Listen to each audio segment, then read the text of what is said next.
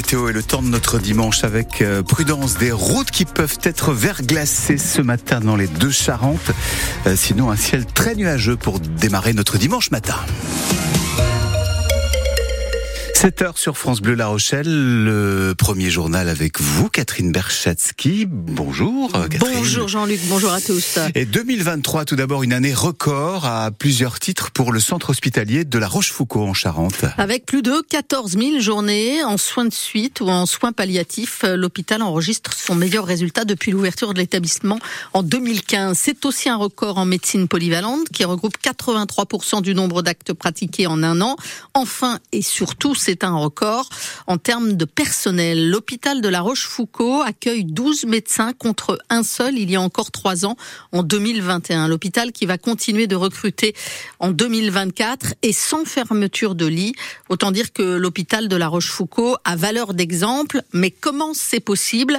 Élément de réponse avec le directeur général du groupement hospitalier de territoire qui regroupe les sept hôpitaux de Charente, Jean-Rémy Richard. C'est possible euh, avec euh, ténacité, puisqu'on le voit aujourd'hui, euh, l'hôpital public est confronté à des difficultés de recrutement majeures. C'est un sujet sur lequel on va travailler cette année au sein du groupe des établissements publics de Charente pour penser aussi nos conditions d'attractivité, nos conditions de fidélisation de, de, nos professionnels de santé. Alors les fermetures de lits sur les établissements actuellement, elles sont plus subies que voulues. voilà, on en a de moins en moins. Il y a vraiment une politique coordonnée sur le territoire pour parvenir à asseoir des recrutements, pour parvenir à asseoir des postes partagés, une vraie logique d'attractivité. Donc c'est vraiment un souhait qu'on a de pouvoir ouvrir des lits. Au sein du groupe des établissements publics de Charente, il y a sept établissements et ce sont sept établissements qui comptent et qui ont toute leur place. Donc on a besoin de chacun, évidemment, pour tenir le nid à temps plein.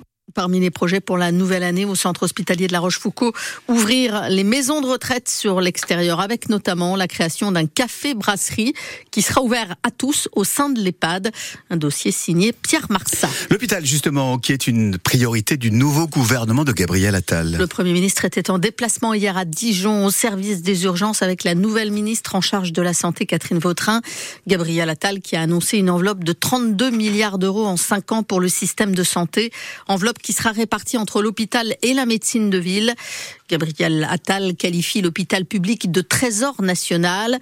Parmi tous les problèmes que nous avons à résoudre, l'hôpital est en haut de la pile, assure le Premier ministre.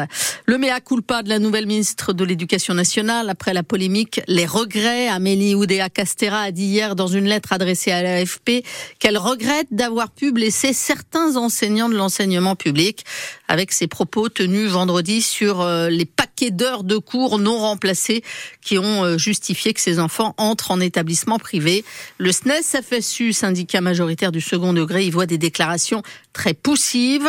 Elle emploie des mots qui ne sont pas à la hauteur. Elle regrette, mais elle ne s'excuse pas, précise encore le syndicat par la voix de sa secrétaire générale, Sophie Vénétité. Le gouvernement en mode libération de la parole. Après Odea Amélie Oudéa Castera, c'est la ministre de la Culture, Rachida Dati, qui s'exprime pour la première fois depuis euh, sa nomination dans une interview au Parisien. L'ancienne garde des Sceaux de Nicolas Sarkozy raconte justement que l'ancien président de la République l'a encouragé à accepter la proposition. Une nomination qui s'est faite très rapidement, à la dernière minute, après des discussions franches et sincères avec Emmanuel Macron. Antoine Jeffin, vous avez lu la première interview de la ministre de la Culture, un long entretien dans lequel Rachida Dati en dit plus sur ce qu'elle compte faire dans ce ministère. Rachida Dati évoque d'abord un problème d'intégration qu'il ne sert à rien de nier, y compris, assure-t-elle, pour des enfants français qui se sentent totalement exclus du pacte républicain. Sa solution, la culture avec l'autorité et l'éducation. Rachida Dati veut faire entrer la culture là où elle n'entre pas, relancer les conservatoires municipaux accessibles à tous, le théâtre pour les jeunes.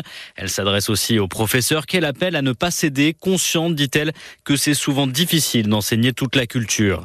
Interrogée sur la libération de la parole post-MeToo, Rachida Dati promet qu'elle ne s'est jamais départie de son combat contre les violences faites aux femmes, mais refuse de se prononcer sur l'affaire de Pardieu et appelle à respecter la présomption d'innocence, principe qu'elle s'applique à elle-même sur sa mise en examen pour corruption passive dans l'affaire Renault. Enfin, Rachida Dati, toujours maire du 7e arrondissement de Paris, garde la mairie dans un coin de sa tête. Ça reste pour moi un objectif, dit-elle, à deux ans des municipales. Elle en profite pour égratigner sa rivale, Anne Hidalgo, la maire de Paris, qu'elle dit dépasser. Pour France Bleu. Des élections partielles aujourd'hui dans deux communes de nos deux Charentes. Il s'agit de remplacer des conseillers municipaux qui ont démissionné à Vibrac, près de Montendre, dans le sud de la Charente-Maritime. Les électeurs sont appelés à voter aujourd'hui pour élire sept nouveaux conseillers à Vouzan, en Charente, près d'Angoulême. Ce sont six sièges de conseillers municipaux qui sont à pourvoir. Si nécessaire, un deuxième tour aura lieu le 21 janvier. Ils réclament le retrait de la loi immigration. Plusieurs associations, syndicats et collectifs appellent à manifester ce matin à partir de 10h sur le marché de la Palisse à La Rochelle.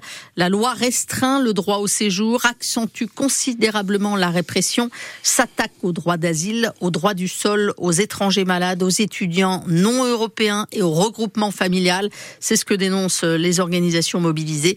C'est aujourd'hui une journée nationale d'action soutenue par 400 collectifs, associations, syndicats et partis politiques. La Champions Cup est de retour avec le Stade Rochelet qui reçoit les Anglais de Leicester. Oui, match à 16h15 cet après-midi au Stade Marcel de Flandre. Les Rochelais, euh, déjà battus à deux reprises, n'ont plus le droit à l'erreur dans cette Coupe d'Europe. La défaite est interdite pour espérer une qualification en huitième de finale. Pierre Bourgarit, le talonneur Rochelet, est bien conscient hein, que cet après-midi, ça passe ou ça casse.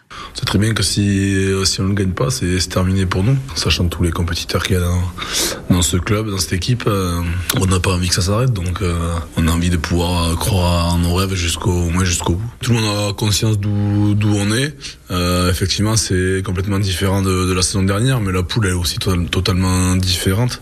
Euh, sans manquer de respect aux équipes qu'on a pu affronter par le passé. Voilà, aujourd'hui, les, trois les équipes qu'on a qu'on doit rencontrer, euh, les quatre équipes qu'on a rencontrées, c'est elles sont d'un tout autre calibre que, que ce qu'on a pu rencontrer en phase de poule dans le passé. Donc voilà, c'est dû à ça, c'est dû aussi à notre début de saison où on est peut-être moins performant que les que les saisons passées. Et euh, mais voilà, tout le monde, comme j'ai dit, tout le monde a conscience d'où on en est et on sait que ben, ça passe par une victoire. Qui plus est, si on peut faire un peu plus, ça serait même un peu mieux. Pierre Bourgarit avec euh, Gérald Paris. La composition du Stade Rocher est à retrouver sur francebleu.fr. Un match à vivre en intégralité cet après-midi sur euh, notre antenne. Hier, plusieurs équipes françaises ont été sur le terrain. Lyon euh, a battu les Irlandais du Connacht 34 à 20. Toulon s'est incliné 18 à 29 contre le Munster. Le Leinster a écrasé le Stade français 43 à 7 et les Toulousains ont eu la peau des Irlandais de l'Ulster 24 à 48. Ils se qualifient donc pour les huitièmes de finale. En basket, Rouen fait chuter le Stade Rochelet. Après 11 victoires consécutives dans le championnat de Pro B, le Stade Rochelet Basket a perdu largement hier en Normandie, 110 à 67. Les Maritimes qui restent en tête hein, du classement. Prochain match vendredi à domicile contre Saint-Chamond, le septième du championnat pour les Rochelais. Hein.